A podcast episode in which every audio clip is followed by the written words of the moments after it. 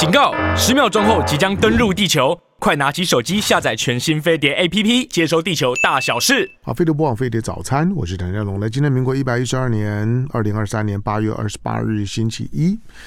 本周也就这两天了哈，在暑暑假的最后一周，其实前明后天呢，大家陆陆续续就开学了啊，所以本周呢已经是开学的准备周，所以家里面有大朋友小小朋友的，我不是叫叫叫你赶暑假作业，我是说如果你还没有玩到的，那就剩这两天好好玩哈，就是我都是我都是鼓励大家玩。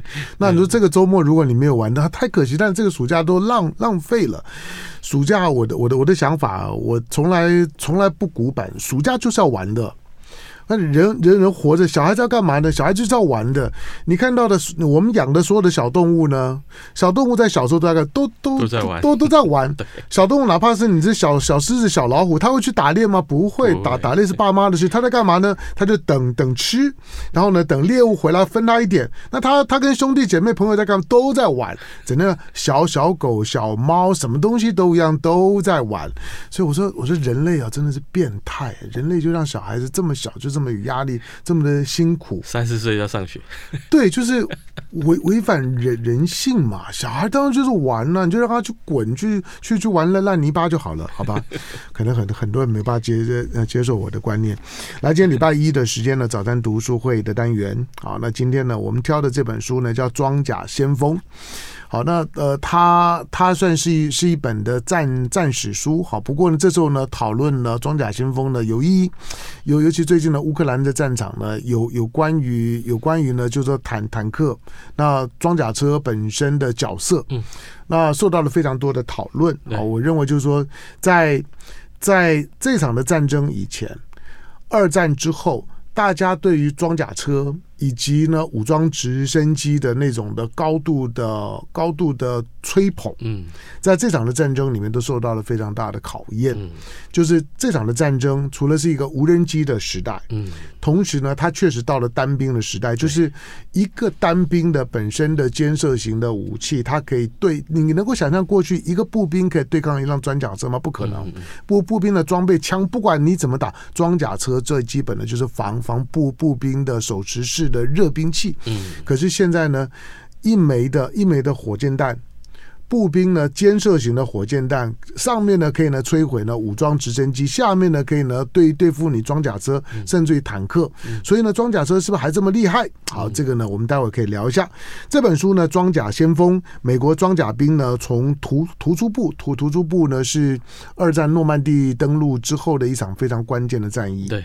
就是呢，几场的战役里面，诺曼底登陆之后呢，其实呢，第二场关键性的战役就是这个突突突出部战役了。好，那从突出部科隆呢到鲁尔的作战经历，作者呢是亚当呢马克思，那出版社呢当然是辽原出版。所以燎原谁还会出战史的书呢？以前都都是军就军方出的，以前 台湾战史书以前都是军方出的，而且呢都是对于对国军呢高度呢就是包装过之后呢，带着呢就是说呢宣宣传教育的书。书好，但是现在呢比较多的这翻译的战史书啊，那燎原出了不少。那今天在我们现场为大家导读这本《装甲先锋》的燎原出版的总编辑查理，查理欢迎。大哥早上好，各位听众朋友大家好。好了，我们我们先来先来看了，因为因为因为你们出你们不是第一次出有关于装甲车的战史的书，嗯，对，在过去我记得讨论过两三本吧。对，好，那这本书有什么特别？是美呃美国的角装装甲兵吗？以前都讨论的是德国。德国的比较多，对啊，嗯，其实装甲兵的故事，我想说大家最经典一想到一定德国嘛，嗯，那这一个的话，它是美军在后期，尤其在诺曼底登陆之后，呃，我们知道他们一开始开 Sherman 啊，在看过电影这个怒火特工队就知道嘛，嗯，你四辆 Sherman 去跟一辆那个豹那个虎式打，你还未必能够把它打赢啊。所以就可以看到美军是靠这个数量上，而不是靠火力，也甚至不是靠这个防护力来来把对方击倒的。你四打一才剩下一两，那你一打一的话，你机会可能也不大嘛。嗯。那这本书它当然它是讲的是说从美国它这个角度，那我看的除了这个装甲兵以外，还有士兵他们个人的这个故事。嗯。这本书里面的每一个有写到的这些人哦，他的故事都都很棒。嗯。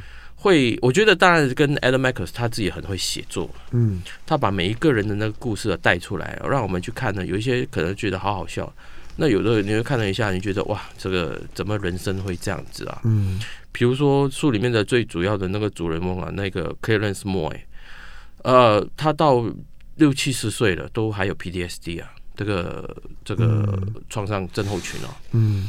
那他自己也不知道怎么办。你说他，当然我们知道美国这过去这二十年来打仗打很多嘛，哈，所以他们开始在注重这个 PTSD 的问题。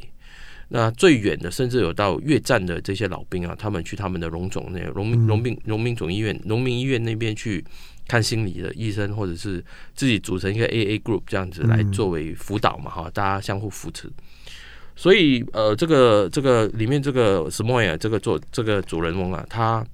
里面有描述一段，就是说他要去，他知道，因为这种 AA 一定会会贴公告嘛，嗯，那自由参加嘛，哈，他知道那个时间，他去到那个房间，他要开门进去的时候，他说啊，我进去的话，我会是全场最老的那个兵哎，我是唯一一个二战哎，嗯，这些小朋友都是打伊拉克，都是打阿富汗的，我进去的话会不会格格不入啊？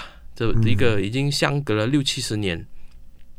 二战都结束这么久，你才来说你有 PDSD 啊？他他觉得他自己放不下，所以在这个过程里面，我觉得他跟这个作者 Adam Michael 在讨论的时候，嗯、他就把他自己的想法讲出来了。嗯，那加上他们书里面最后啊，这这种历史书也不怕剧透了哈，大家之后再看，他们最后还跑去了他主要让他认为说对他造成创伤的地方，就是克隆，嗯，就是我们书封面的这个地方，嗯。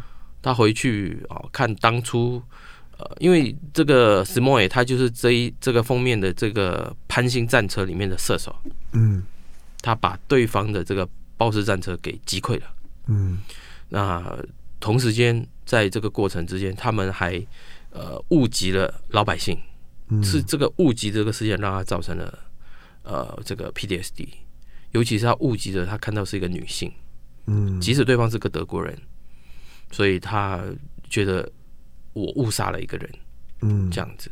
但是好巧不巧的是，呃，不光是他这样子想，因为同时间在那个战场上面啊，他们形成一个三角，三角，就是在一百八十度这边可能是这个判刑，那在另外的呃，差不多呃呃，快到两百七十度那边有另外一台德军的虎式，同时间他们都看到有一架私家车跑出来，嗯。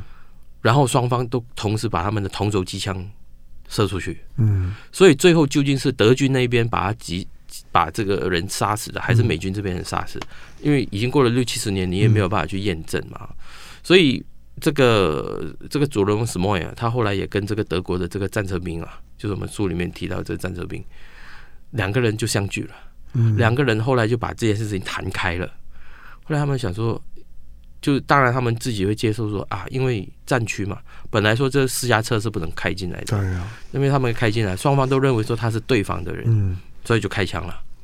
那究竟谁杀死也不知道，但是也就是因为他们这样子，后来呃第一次相识，然后相拥，最后就变成朋友了。嗯，九十几岁的人就一直在用那个 email，在用这个视讯当成朋友。嗯，那 Smoy 也在去年底的时候就过世了。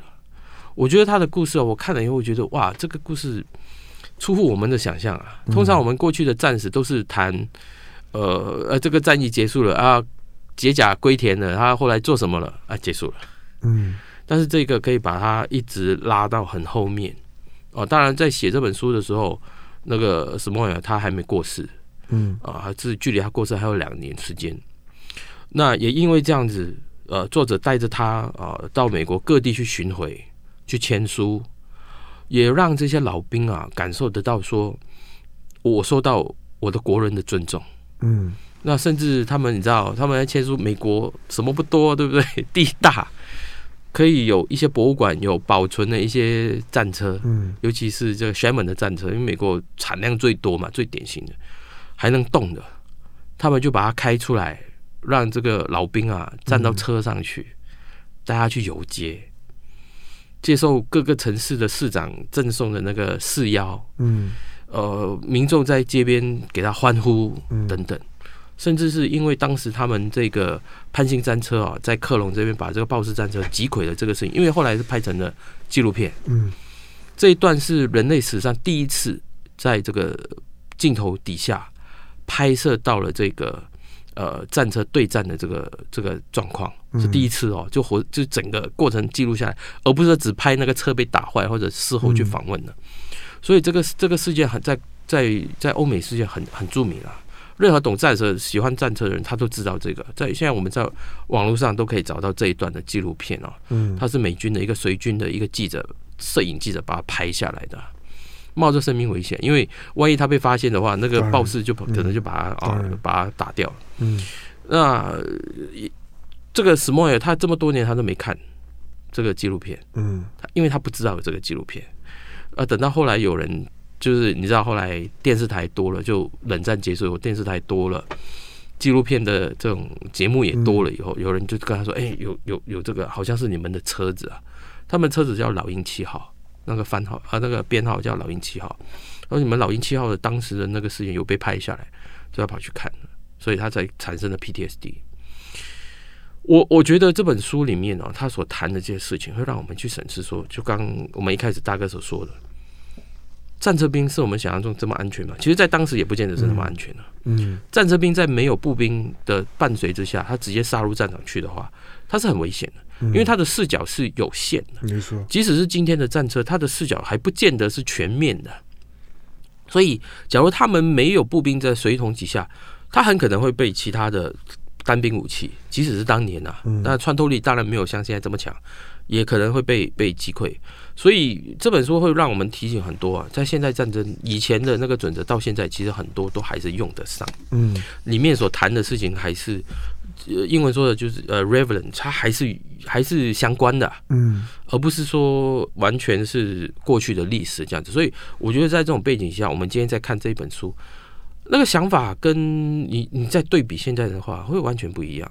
嗯，那所以里面除了我谈的这些老兵的故事以外，太多了。我觉得这对于一个国家要发动战争，到到最后他该怎么样去米平，到最后他该怎么样把这个事情解决等等，里面都有谈到。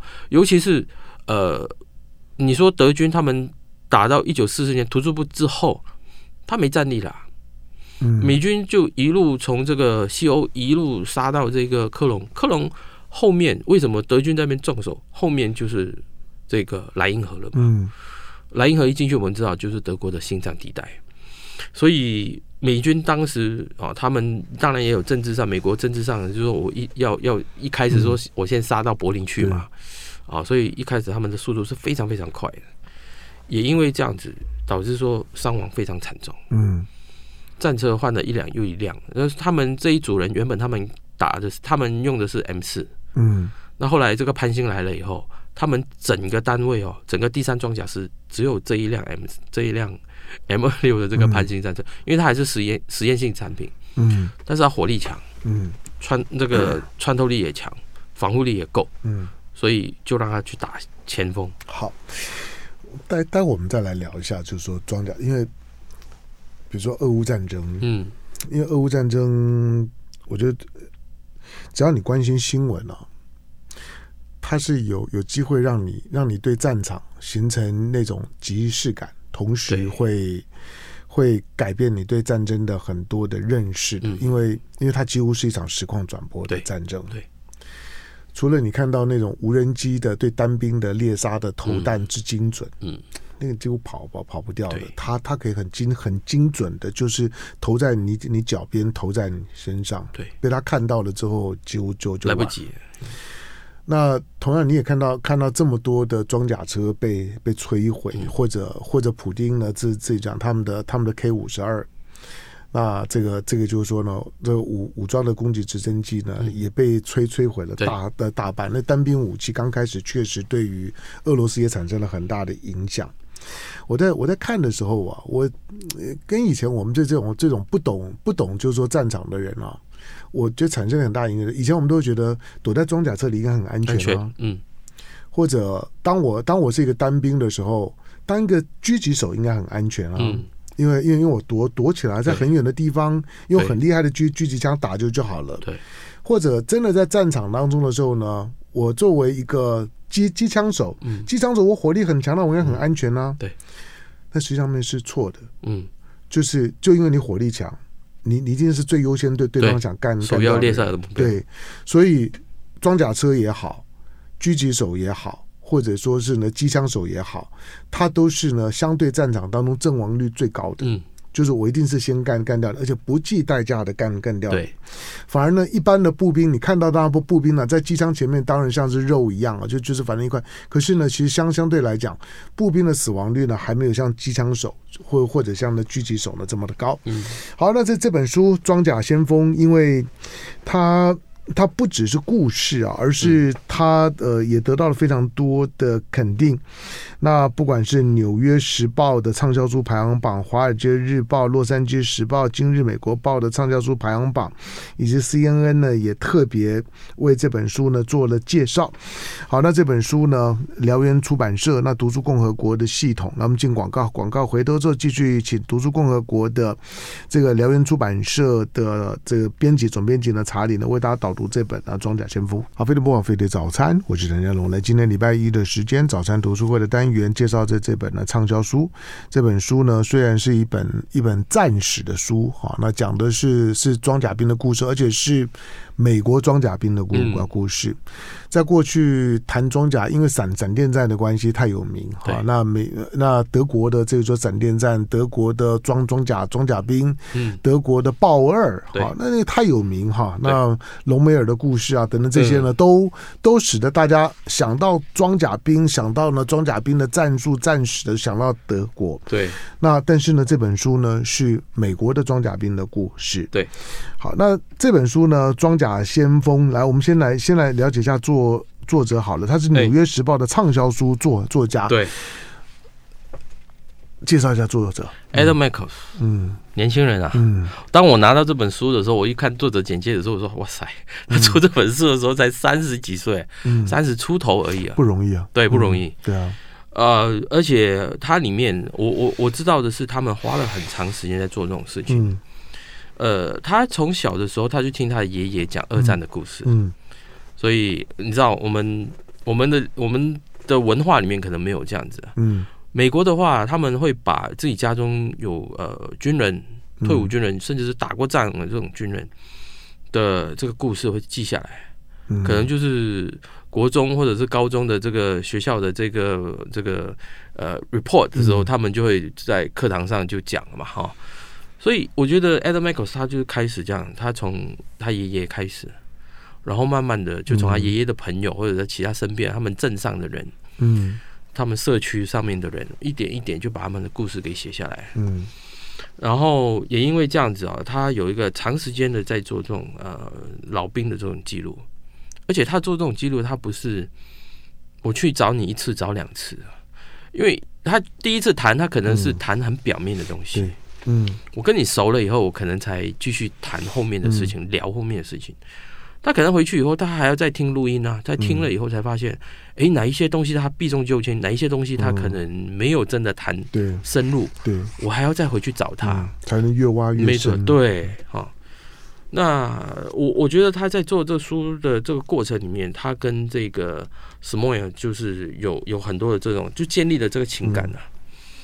嗯那就跟这个呃，这个我们之前台湾很多人都看的《诺曼底大公讲》（Band of Brothers） 里面那个作者，他的做法是一样的啊，他就跟这些老兵建立了情感啊。当然，呃，有很多也是他们自己录音给他，然后去写。然后这个这个什么也他不一，呃，这个 Meckles 他不一样，他写了很多，甚至我们后刚刚我们提到他们去克隆这一段，是他陪着这些老兵去克隆的。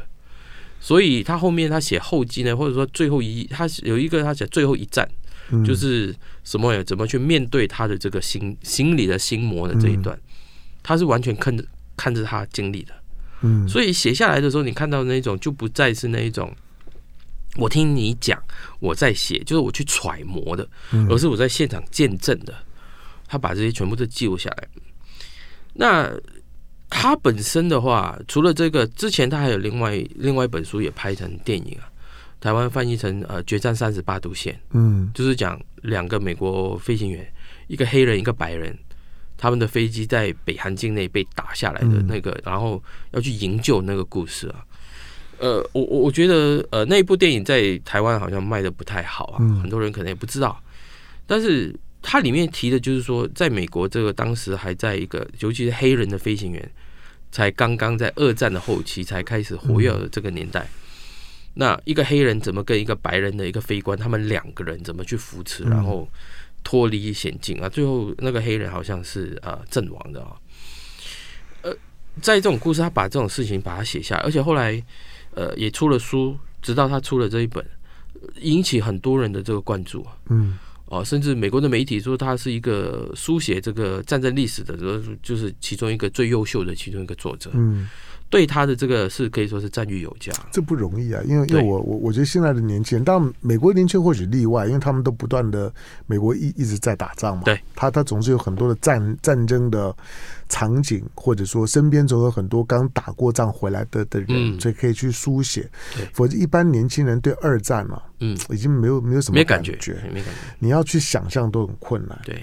那我们我们的生活环境里面，当然我我爸爸是军人，身上是带伤的。可是我我你你刚刚讲的对，就是说他平常也不太跟我们去谈谈谈这些他在战场，不管是十六岁呢就已经去抗战了，嗯，然后之后呢八二三炮炮战，嗯，当然这都我我我我是怎么听的？我是听到就是说他。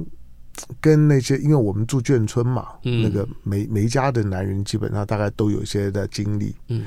啊，这些老人家们呢，他们反正天天气热，然后呢就拉个板板凳呢坐坐在呢坐在那边呢，在泡泡茶在聊天的时候，我我就坐在旁边听他们聊聊的时候，听他们讲故事的，嗯、所以我大概知道了我爸爸发生过什么。对，他也有他也有创伤的症候群啊，我就说他在晚年的时候啊。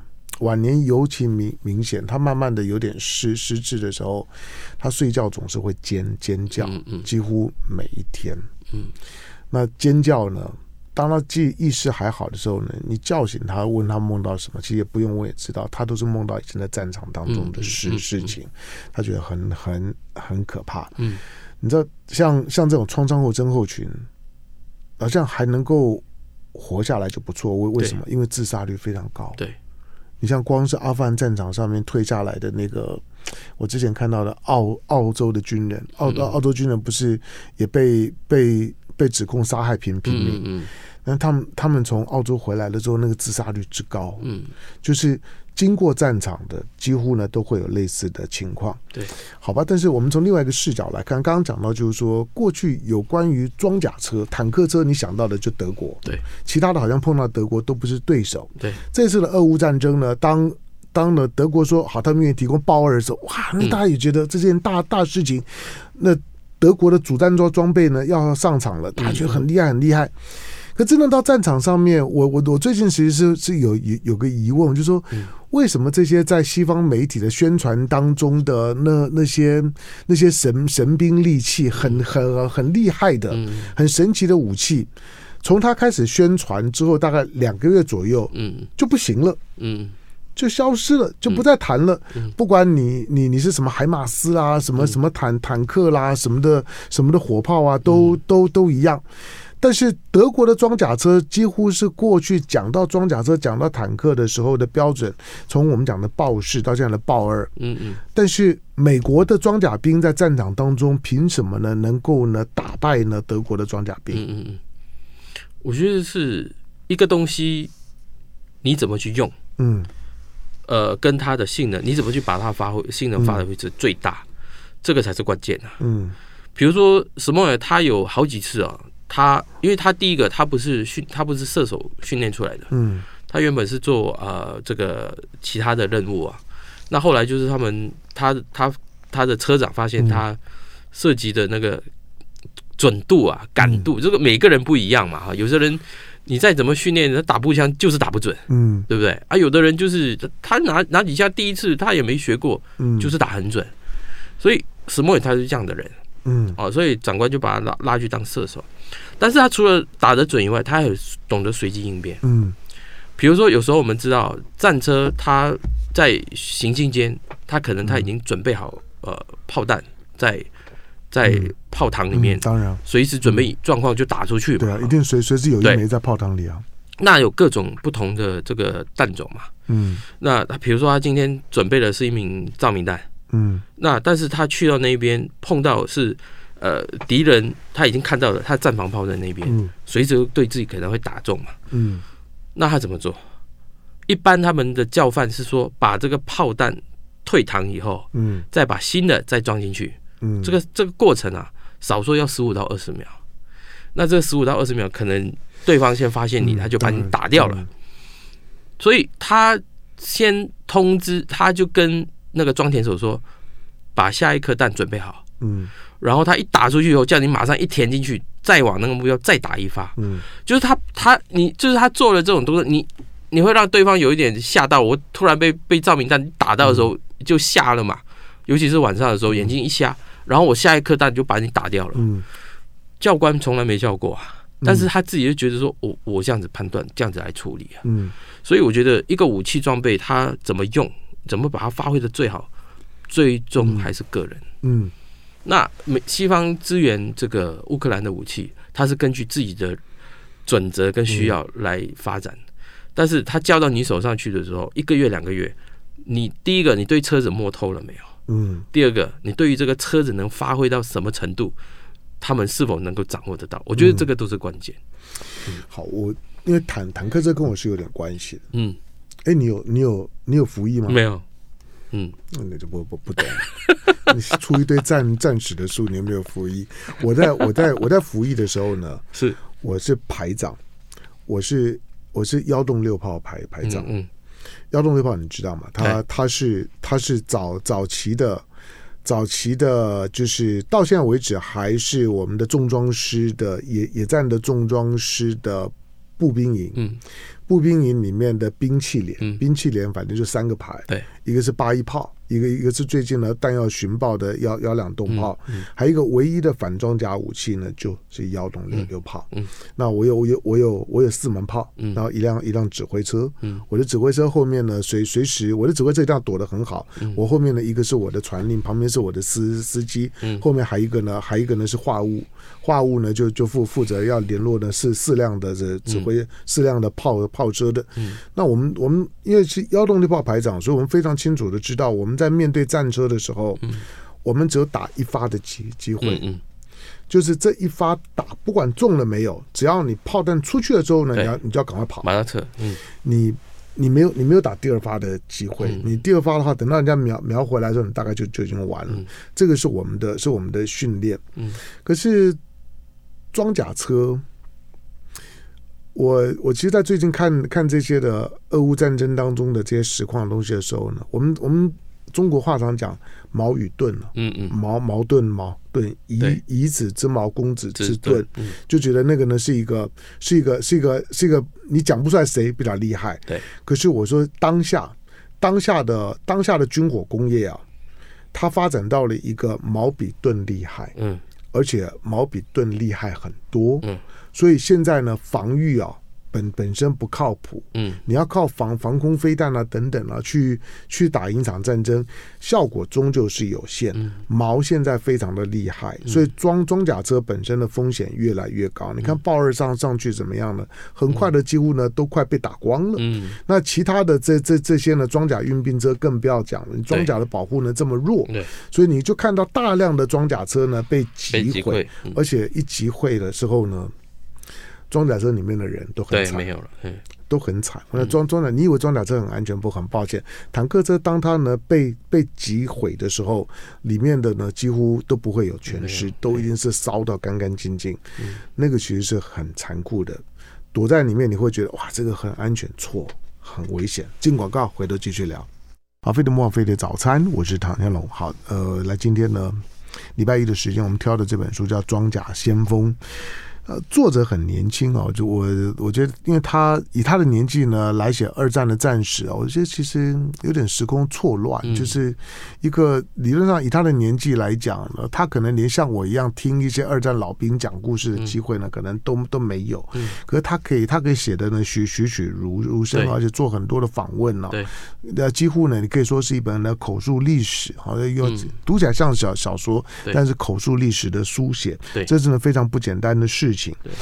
好，但是一个一个疑问就是说，在二战不只是二战，二战之后，即使德国是战败国，嗯，可是你像日本，就就不会有人特别去谈日本的坦呢坦克车，嗯，可是呢，德国的坦克一直是津津乐道的，对，即使打败他的国家都很肯定，嗯，他的他的装装甲兵，对，那美国的装甲兵是怎么组建的？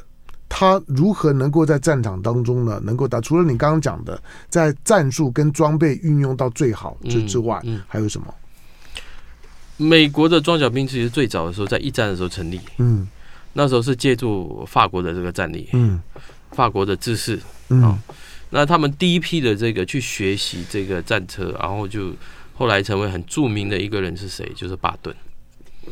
一、嗯、一来巴顿他会讲法语，嗯啊。哦所以他当时他们要派人去训练的时候，他就其中一个就去了。嗯，那他去了以后，他对这个装甲，这个不管是战术或者是这个部队的运用方面，他非常非常热衷。嗯，因为他本身是这个骑兵出来的。嗯，那呃，一战结束了以后，他还是一直留在装甲。嗯，希望能够把这个这个战术，他觉得这个是有，就是他有发展性的。嗯，但是当时美军大部分都是轻型战车。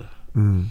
所以，呃，后来加上经费不足，也没有做太多的这个研发，嗯，啊，只有可能一些技术上面的一些做，比如说在这个悬吊系统啊等等的，就让你人车车子在越野的时候比较舒服一点啊，不一直 一直在铁皮里面一直抖抖抖抖。那其实美国一直到二战结束为止啊，他们的战车在战场上面都是处于这个 不对等的这个劣势吧，嗯。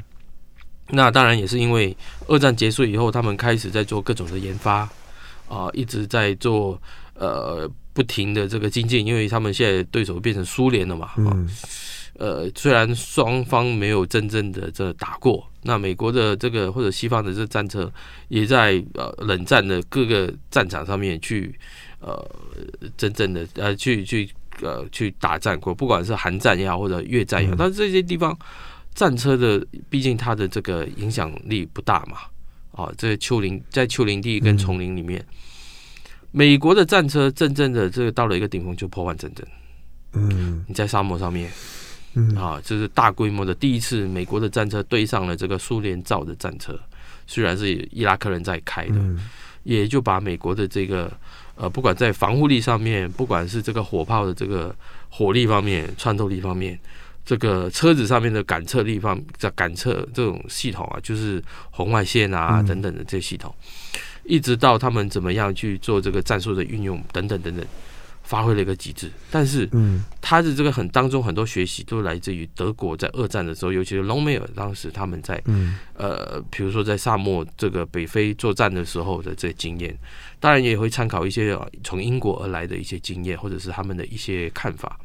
而制成美国自己自己后来的一套的东西，所以也就是因为他们的国家够强大了，嗯，武器装备也够多，也够厉害，当然价格也不便宜的这种情况底下，大家会觉得说美国的东西是最好的，嗯、尤其是 M1，它经过实战嘛，对。啊，所以当不管是韩国后来他自己开发的 K1、K2 啊，那个战车。哦，日本的后来他的这个战车，你会看到他有一个美国的战车的影子在里面。嗯，呃，我我觉得，呃，美国他之所以走到今天，也就是因为他后来打的都是不对称战作战。我这边所所谓的不对称是永远都是他强，对方比他弱。当然啊，那个差很多。就是这这次俄乌战争呢是一个反转，就是在过去很长时间都是。美国去打俄罗斯的凌驾于别人朋友，对，你可以说他是俄罗斯的朋友，对。那美国去打俄罗斯的朋友，对，那些朋友虽然操作的是俄罗斯的武器，可是他既没有既没有情报电电子战的能能力，对，基本上面呢就是美国碾压式的，嗯，所以它形成一个一个就是说战争印象就就是美国的装备比俄罗斯的厉害，对，比苏联厉害，对。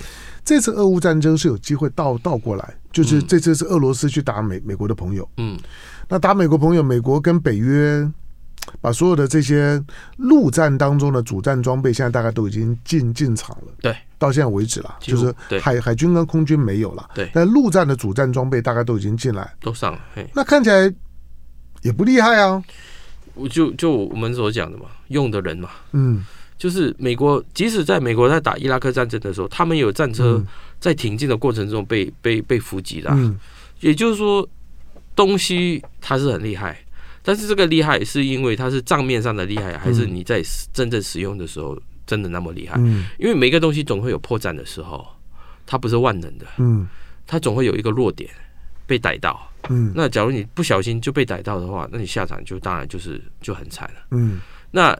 你今天你这个战车被击溃了以后，问题就是你的里面的人他的生存性够不够？嗯，其实我觉得美国从即使到二从二战一直到现在，他也都强调一个东西，就我这个东西被打掉以后，我的人的生存性够不够？因为车子没有了，嗯，可以再再造嘛，嗯，人没有了，我我我我短时间没有办法补充啊，嗯，我可能是我后面可能有一两个梯次的人可以再填上来。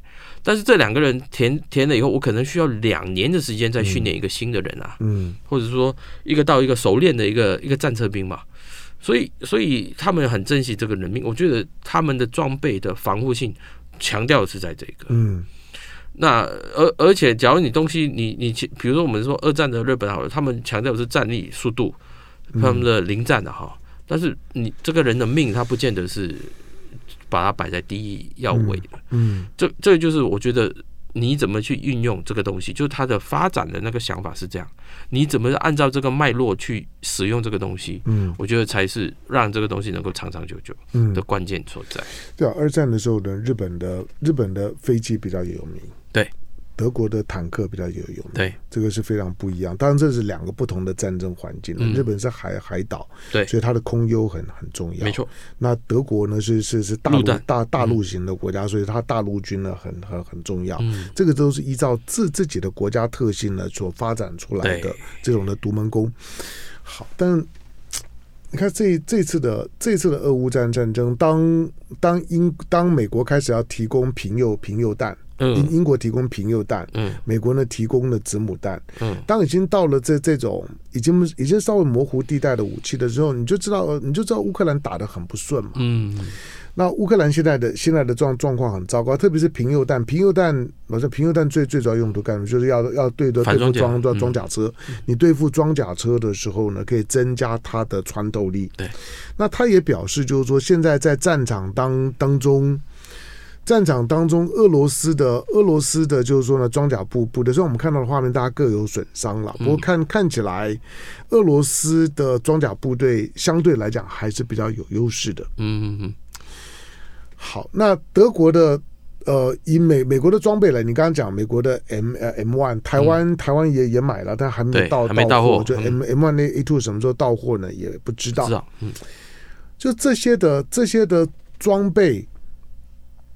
我刚刚讲就是说，每一个装备要上场之前，大家都吹得很很厉害。我就知道为什么每每个每个吹的很厉害装备的保鲜期都不超过两个月呢？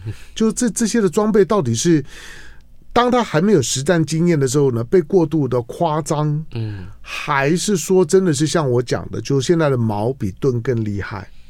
嗯，哦，我觉得很多时候可能是媒体也一直在找新的新闻点吧。嗯嗯之前已经讲过了，已经吵了到一段时间了，到后面就，比如说无人机好了，一开始当乌克兰他们自己改装，可以去投掷手榴弹，手榴弹可以投掷这个破炮弹的时候，大家说哇，好棒棒哦，对不对？嗯。但是一年下来以后，没人讲话了。嗯。我觉得这个就是也是一个新闻热点呐。嗯。那呃，一直大家都想找新东西出来，那个可能。长官说啊，去年讲过了，嗯、他有什么变化吗？他以前是装三十六发，现在是变三十七发了吗？嗯、没有啊，算了，不讲。嗯、我觉得这个也有一种一定这样的效应在啦。嗯，那至于说呃，因为武器上面，毕竟尤其是这种大平原的作战，嗯，还是最后还是打精战，尤其现在已经变成某种程度上的壕沟战、城镇战了。嗯就是火力就是一切吧，嗯，你能有什么东西上去能够把对方给击溃击倒，嗯，让他后退才是最好的。壕沟战，我我觉得是因为俄罗斯是擅长的，嗯，俄罗斯擅长，所以俄罗斯俄罗斯其实俄乌战场呢最近这几个最大变化就是俄罗斯已经反攻为守，对，基本上他就防御。而且他告诉你，我的我我我的我的防御呢，你不管怎么打，你都打不进来。嗯，所以他已经变成是一个继承的线线。他变成防御就是，我说他当他采取防御的时候，表示他这场特别军事行动呢，他的满足水准已经到了。嗯嗯，就他觉得可以了。就是我我要的都要到了，嗯、所以我开始呢才采取防御。嗯，那但是问题是你现在的现在的北约的主战装备进来呢都没有用。嗯，我我我的这样的战战争啊，包括我们现在看到的看到这本书啊，它会它会让你在理解战场的时候呢变得比较的精准，也比较的务实。嗯，好的，最后问题问你，就是如果如果如果今天查理呢，查理去当兵，被问说你如果可以让你选，你要当。当装甲兵还是要当一般的步兵？嗯、当步兵好了。为什么？步兵的变化可以比较多吧，但是步兵比较辛苦啊。嗯、对了，步步兵要走，靠两条腿嘛。对了，就是在在走路这件事很辛苦。对，那你看到的东西可能比别人更惨烈吧？嗯，对啊。尤其现在兵，嗯、你看现现在战场上面很多兵，他们甚至、嗯。在这 GoPro 上面去把自己的经历，当然啊，现在记录下来。现在的钢钢盔上面跟你们我们路上碰到的摩摩托车其实是一样，就是。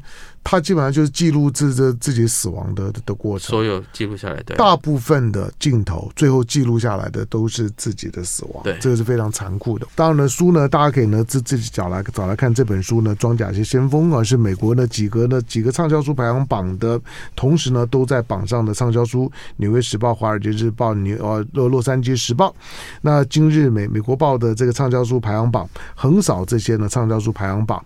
好，那这本书呢，这个作者呢。这个亚亚当的马克思刚刚提到呢，他写这本书之后才三十几岁啊，那很不容易。